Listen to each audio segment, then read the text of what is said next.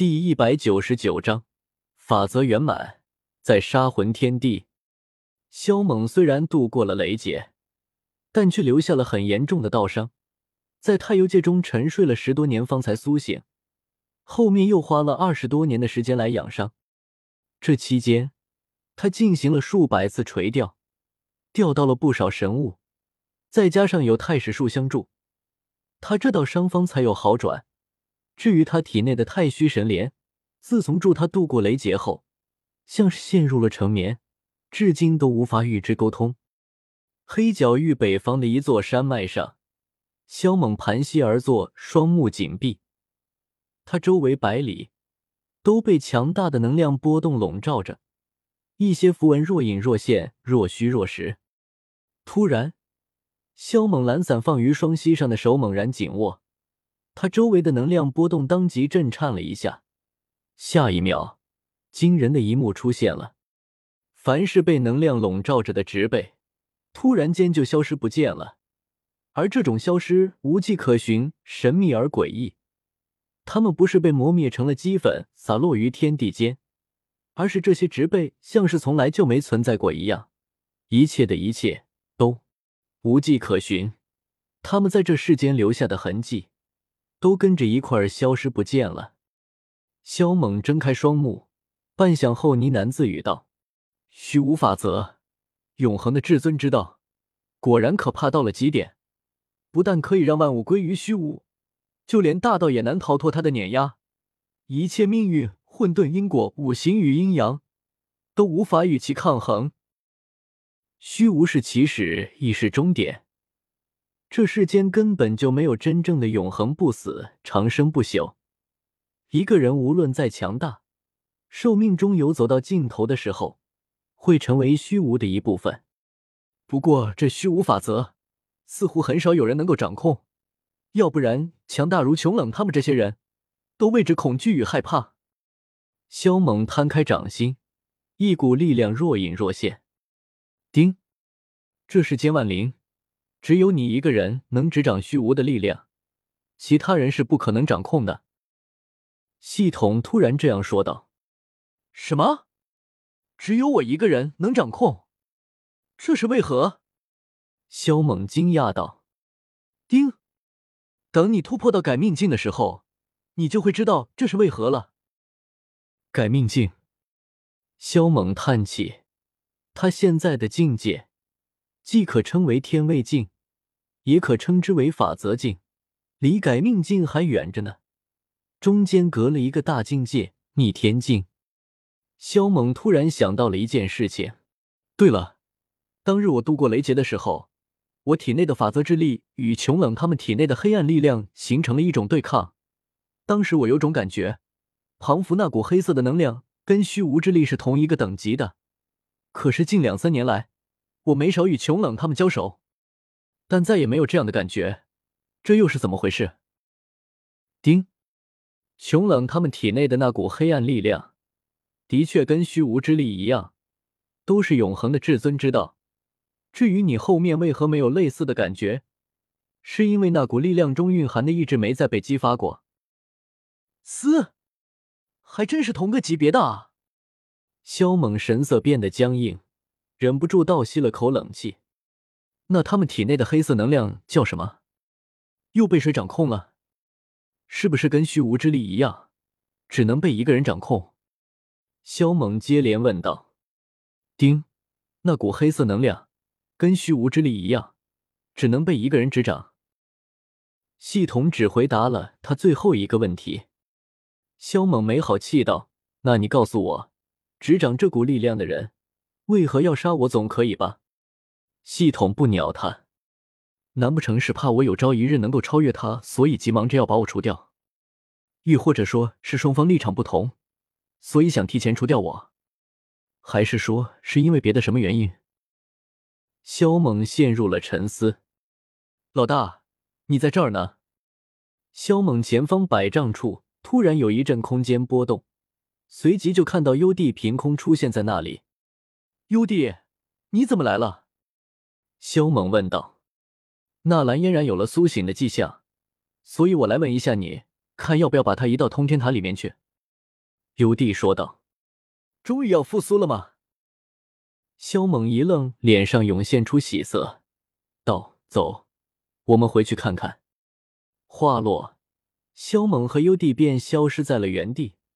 再次现身时，已经出现在了萧家斗技阁的最顶楼。这一层楼阁只摆放着一座晶莹的玉塔，太幽界的神力不断涌入其中。萧猛和幽帝的身形一闪，化作两道流光，没入到了玉塔里面。玉塔内别有一番小天地，里面植被茂盛，郁郁葱葱，百花齐放，景色宜人。萧猛和幽帝出现在一个灵湖上，在灵湖的中央横放着一口玉棺，在不断吸收灵湖和四周的能量，而玉棺里面沉睡着一个极美的女子，女子正是纳兰嫣然。萧猛自苏醒过来后，就着手准备复活纳兰嫣然的事情。直到十年前，他集齐了无数天才地宝，在经过三年的炼制，方才将其身躯给凝聚出来。新造出来的骨髓已经开始造血，而且血液已经顺着经脉流动，让五脏六腑中诞生出了独特的生命气息。看来用不了多久，他的神魂便可以开始恢复。只要神魂适应了这具新的体魄，那么他离苏醒也就不远了。萧猛睁开双眸，轻笑道。老大，现如今太幽界的神力对他已经没多大作用了，以防他知道太幽界的存在，我看还是把他转移到通天塔里面去吧。幽帝传音道。萧猛眉头一挑，根据系统所讲，纳兰嫣然的神魂和精血之中，已经记载了关于雪幽的一切，也就是说，一旦他复活，将不再是一个普通的纳兰嫣然。在能力方面，相当于复制了雪幽，这也是系统让他复活纳兰嫣然来对付雪幽的原因。想了想，萧猛也觉得幽帝说得在理。随后，他便收起玉塔，去了迦南学院，将玉塔放置在通天塔的第八层。将纳兰嫣然安置好后，萧猛转身去了一趟天坟炼气塔下面的岩浆世界。萧炎进入驼舍古地洞府这么多年，却一点动静都没有，这让的萧战很是担心。所以萧猛每隔几年都会来这里一趟，看看萧炎的本命魂灯。这家伙到底是在里面干什么？为何进去了这么长时间都还不出来？可要说他在里面遇到了危险，那他的本命魂灯不应该越烧越旺盛啊！驻足片刻。萧猛便来到了斗帝洞府前，他探查了一番，可却没什么都没发现。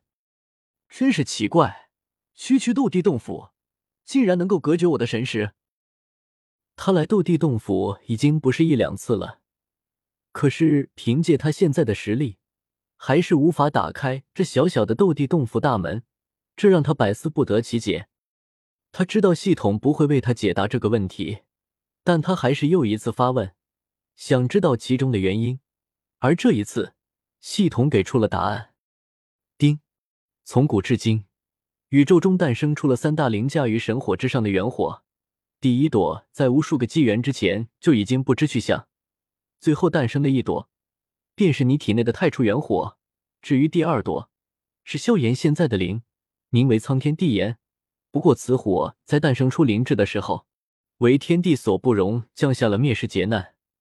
虽然他熬了过去，但灵智和本源却损耗了四五成。后来又遭无数至强者抢夺，堂堂的三大元火之一，自然不会臣服于任何人。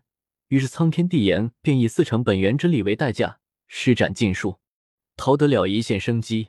但为了不被他人找到，彻底奴役，所以他将自己分化成许多火焰，以求将来再聚。三大元火，苍天地炎。萧炎的灵，萧猛愣住，系统给出的信息让他为之愕然。灵是什么？灵智，还是灵魂？还有，萧炎怎么会跟苍天帝炎扯上关系？萧猛问道。丁，自你出现的那一刻开始，这个世界的命运就已经改变了。无论是萧炎，亦或者是其他的人。萧猛哑然，上次渡劫的时候，他便知道了紫袍人的身份，此人也是追杀者之一，名叫子友。那时他便明白了，在乌坦城附近的那个山脉中，系统为何不让他诛杀加利奥的原因，说他一旦杀了加利奥，他就会与这个世界告别。如果当时他杀了加利奥，定然会让沉睡在加利奥体内的神魂苏醒，到时他必死无疑。同样的，如果让加利奥死在别人的手里，那么斗气大陆也就要玩完了。不过系统说，如果加利奥死在别人手里，他就会遭到天地反噬。这一点他还没搞明白，但他现在也明白了，为何系统当时不选择帮他，趁子有虚弱之际将其杀死。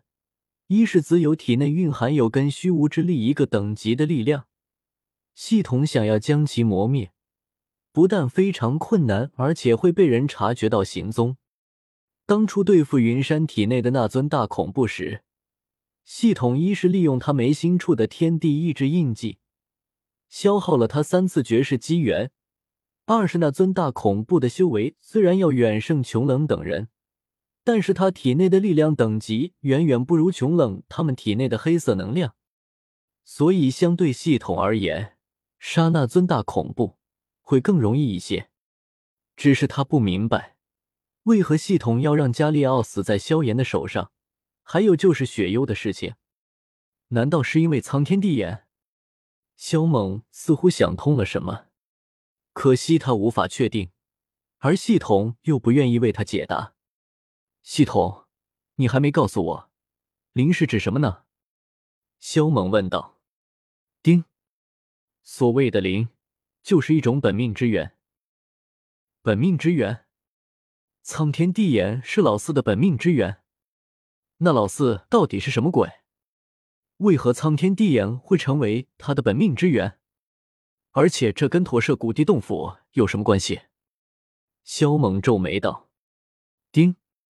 当初苍天地炎分化而成的火焰，现今几乎都聚集在了驼舍古地洞府里面。至于萧炎的身份，你将来问他自己。难道我的出现让老四已经不再是原著中的炎帝了吗？他有了新的身份？萧猛问道。系统没有回答他。得到这么多信息后，萧猛不再像以往那样尝试着去开启斗帝洞府。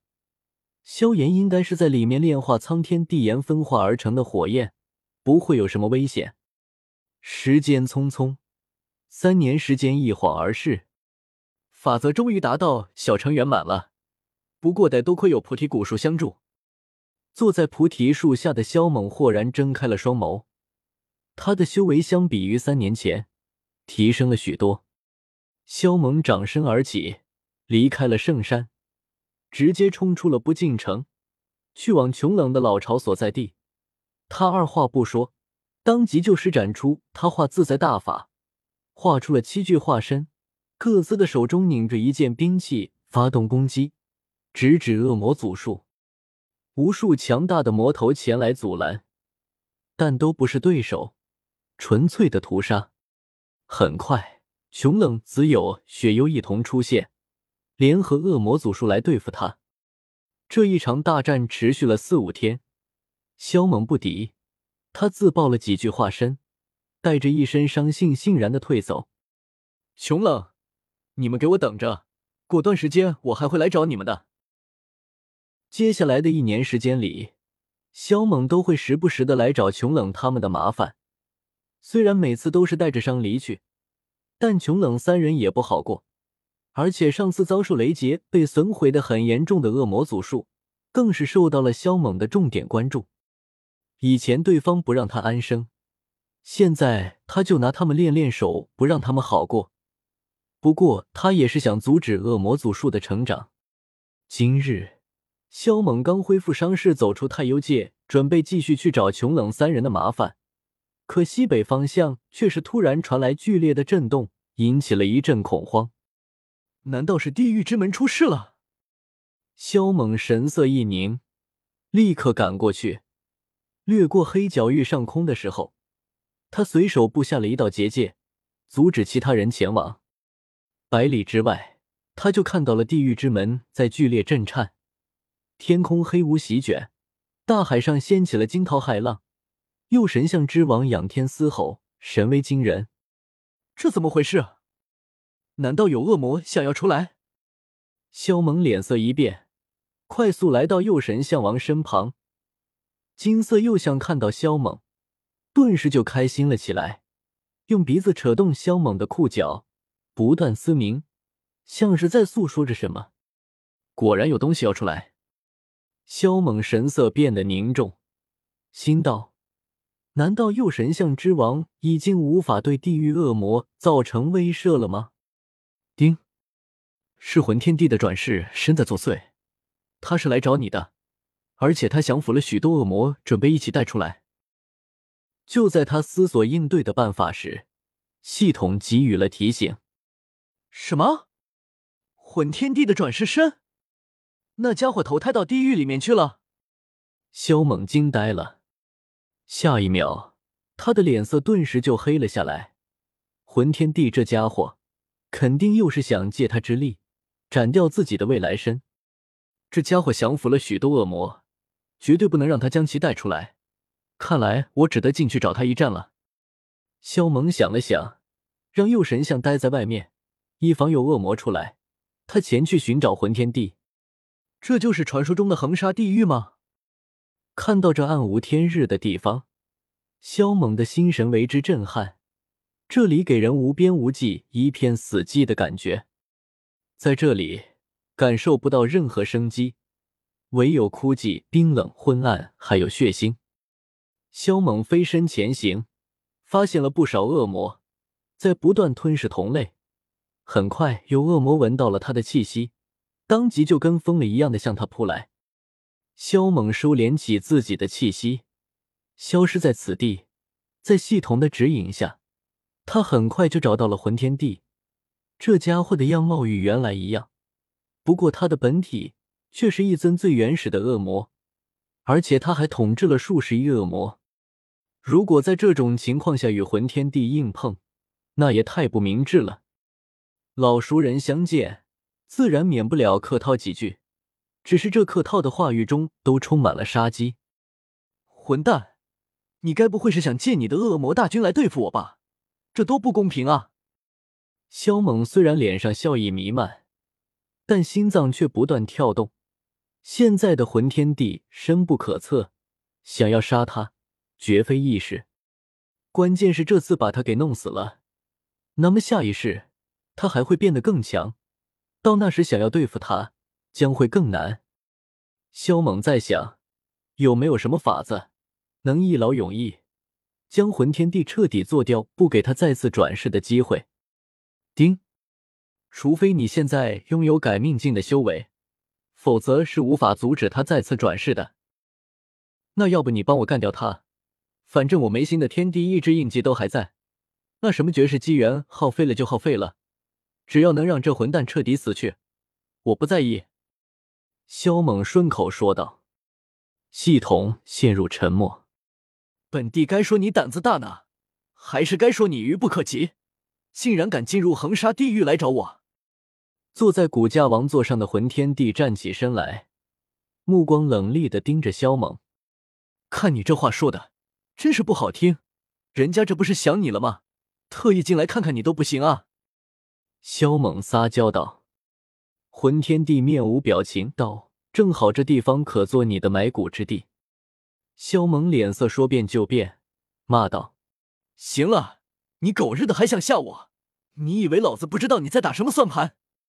上次借我替你斩掉过去身，这次看到我，不是想让我替你斩去未来身吗？还在那里装什么逼？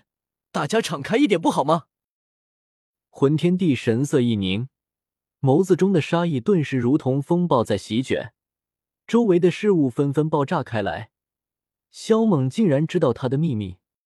哟啊，动怒了？别呀！不就是知道你的一个小秘密吗？干嘛这么小气啊？要不我也告诉你一个关于我的秘密。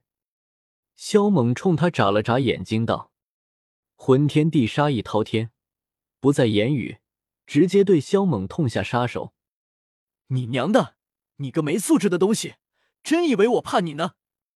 萧猛怒骂一声，举拳迎了上去。轰！轰隆声震耳，大地摇动。萧猛一掌拍碎了魂天帝的攻击，然后转身就走。在这里杀敌，他太吃亏了。天时地利人和一样都不占，所以他要离开这里，将魂天帝引到别的地方去杀。反正他出现在这里，魂天帝势必会对他紧咬不放。所以他也不用担心魂天帝还想出去。吃！一道剑光斩破黑暗，切开了空间，笔直的杀向魂天帝。剑芒绝世犀利，让人都毛骨悚然。剑芒落下后，下方的恶魔纷纷惨死。想要在横沙地狱中将已经斩掉了过去身的魂天帝干掉，着实是一件棘手的事情。而且地狱里面的恶魔。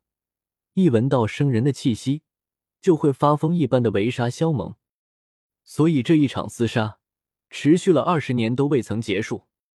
萧猛，你那里逃！魂天帝大吼，他寻找到了萧猛的闭关之地，他希冀斩掉萧猛。此刻的他已经没了要借萧猛斩掉未来身的念头，一心只要萧猛死。轰！上万的刀气劈来。天崩地裂，法则崩碎。萧猛在外面布置下的阵法纷纷爆裂开来，难以抵这猩红刺目的刀气。杀！魂天帝低吼，他的气息已经攀升到了目前所能达到的最高峰，极尽升华，举全力一击。混蛋，你他娘的是属狗的吧？这么快就找来了！危急关头。萧猛的法则达到了大成圆满，实力攀层了百倍不止。一剑斩出，滔滔剑芒携带着虚无法则破碎虚空而去，直接将那些刀气彻底磨灭。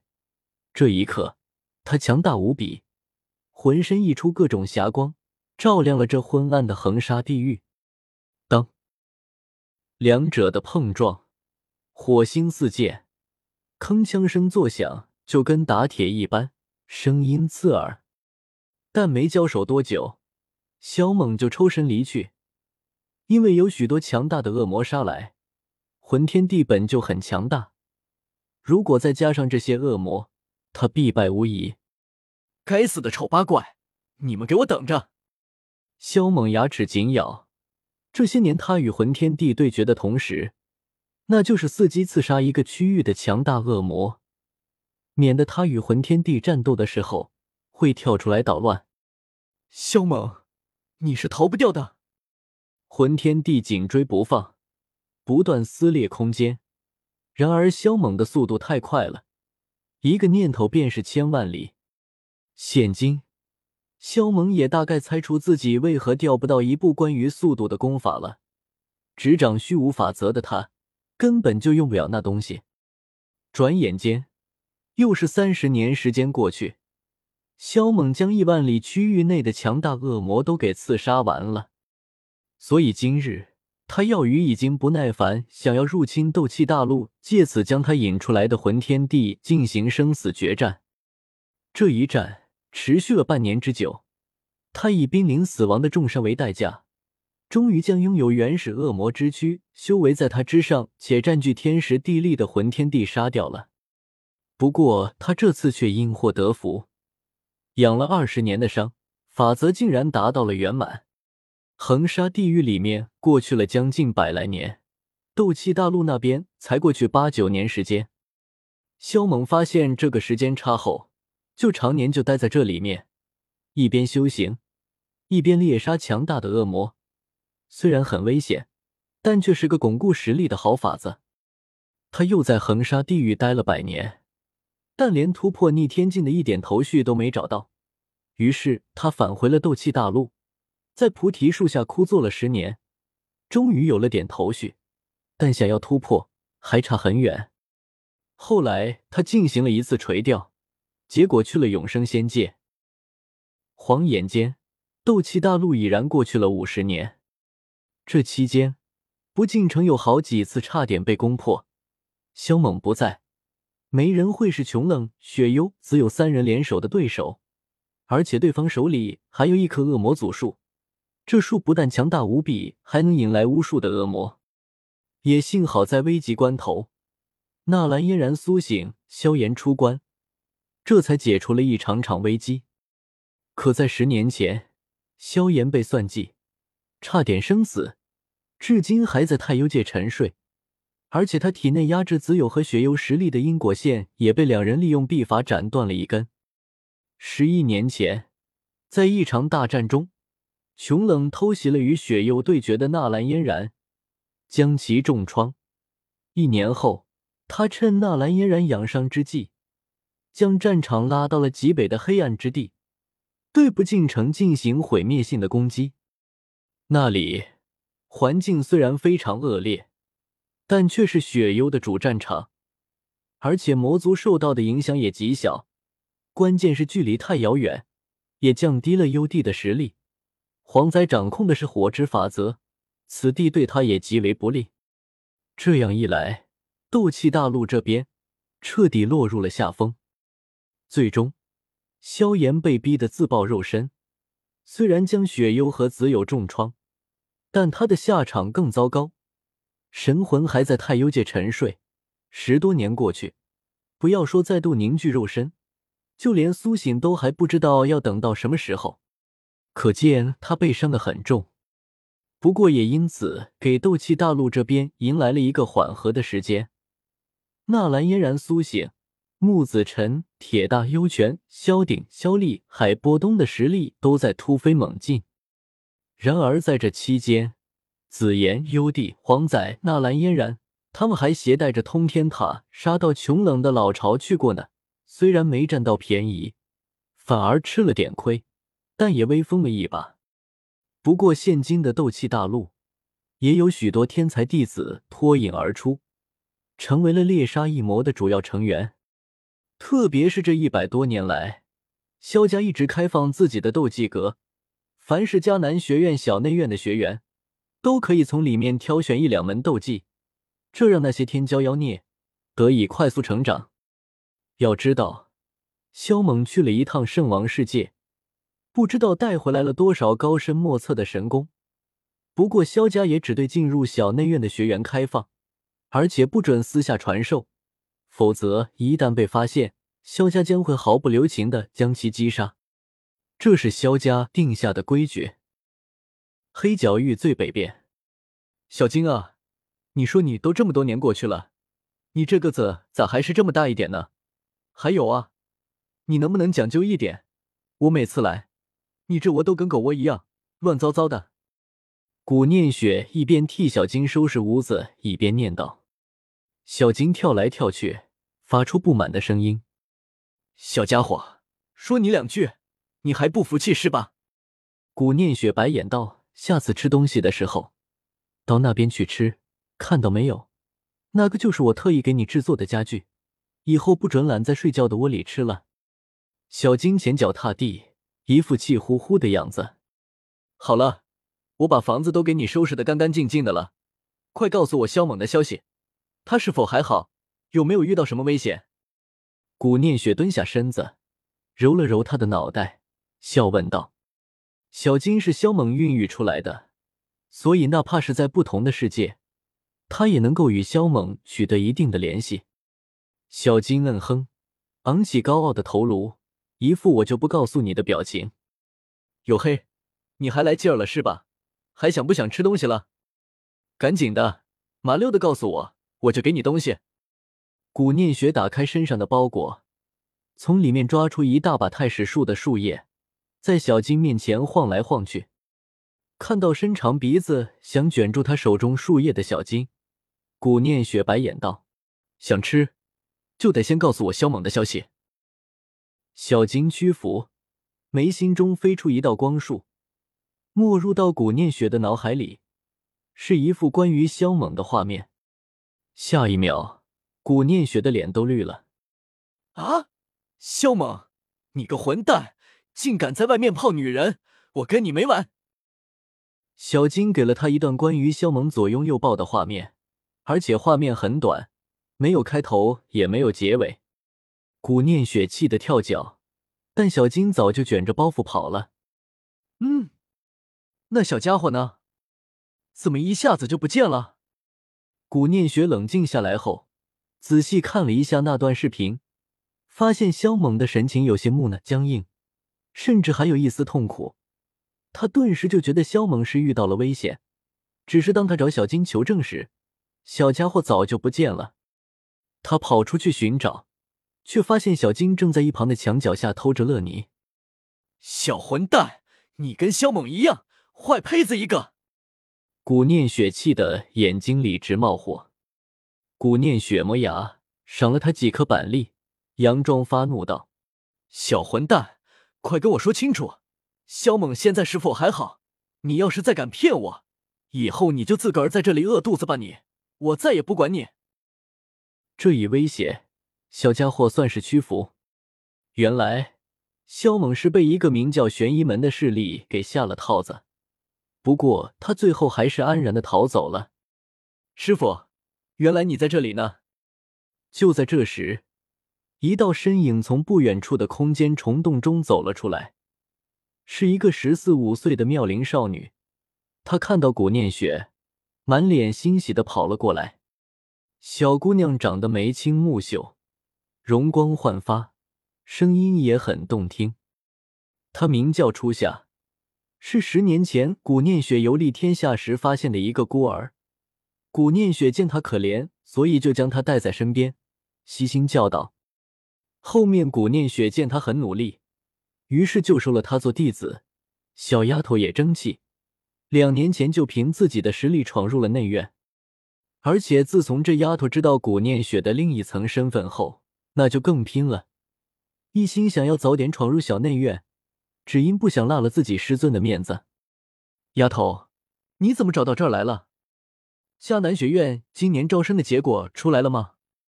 古念雪揉了揉她的秀发，问道。初夏点了点头，道：“今年进入内院的人族弟子就多达十万人，至于外院的，那就更多了。对了，今年进入小内院的学员突破了上一次招生的记录。”海族、生灵、魔兽一族和人族加在一起，达到了两百多位呢。这么多，考核的关卡没出问题吧？古念雪惊讶道：“学院的长老检查过了，考验关卡没出问题，而且这些学员的确有那个实力。”初夏说道：“那考验关卡早就被萧猛改造过了，与第一次招生时的难度相比。”要困难上百倍不止。虽说斗气大陆的生灵的资质都提升了许多，但想要一次性找到两百多个能闯过第六道关卡的学员，可以说难如登天。师傅，这次还有五个学员闯过了第七关，成为了新生王呢。初夏又给了一个重磅炸弹：有五个学员闯过了第七关。古念雪以为自己听错了。对呀，五个新生王啊！小丫头有些吃味，但更多的是羡慕。她也好想成为新生王，因为那不是简简单单的一个称号，而是一种荣耀，是迦南学院最荣耀的称号之一。这倒是一件值得庆幸的事情，说不定他们将来都可以成为守城人。古念雪高兴道。随即他问道：“那你有没有去不进城，把这事给优弟他们说一下，好让他们去看看？”那几个小家伙的资质是否达到不进城挑选守城人的要求？没有，我得到消息后，第一时间就来找你了。初夏抱着古念雪的胳膊，撒娇道：“师傅，你给我讲讲关于铁大大哥和幽泉姐他们两个的事情好不好？我听人说，铁大大哥和幽泉姐算得上是师公的半个弟子，这是不是真的呀？”古念雪看透了他的心思。没好气的笑道：“怎么想跟铁大和幽泉比一下？”古念雪刮了一下他的翘鼻子，道：“你行了吧？你师公的眼光有多毒，你不知道，可为师了解。无论是木子辰还是铁大和幽泉，那可都是亿万中无一的天骄。你这小丫头跟他们较什么劲儿？至于说幽泉和铁大是不是你师公的半个弟子这件事，在百多年前，人们私底下争论的最厉害。古念雪补充道：“铁大虽然受过你师公的指点，但你师公并未拿他当弟子看待，而是将他当成了一个弟弟，就跟木子辰一样。关于幽泉那丫头，他倒是多次想要拜入你师公门下，可你师公并未答应，不过也没拒绝，而是给了他一个考验。如果他能通过，那么你师公将来就会正式收他做弟子。”嘶！幽泉姐姐那么厉害，师公他居然也看不上。小丫头倒了，吸了口冷气。你以为你师公是我呀？随随便便就把你给收了当弟子？古念雪白眼道：“师傅，你说的这什么话吗？你的弟子我也很优秀的，好不好？明年我就打进小内院给你看看。”初夏撒娇道：“得得得，知道你很优秀了。”古念雪没撤道：“不过努力可以，但不准像上次那样把自己给折腾的半死不活的。”知道了，师傅，你再给我讲讲，师公到底给了幽泉姐姐一个什么样的考验？为何幽泉姐姐到现在都还没通过？小丫头的好奇心极重。古念雪无奈道：“你师公要幽泉那丫头通过第十道考验关卡，这样才答应收她做弟子。”第十道考验关卡，传闻竟然是真的！考验关卡不止九道，真的还有第十道考验关卡！小丫头惊呼道：“你一惊一乍的干什么？”古念雪没好气道：“师傅，你快告诉我，第十关的考验是什么？为何到现在都还没听闻有人通过呢？”小丫头迫切的问道：“第十道关卡有什么考验？为师也不清楚。”古念雪道：“你也不清楚，不应该呀，师公他也没跟你讲吗？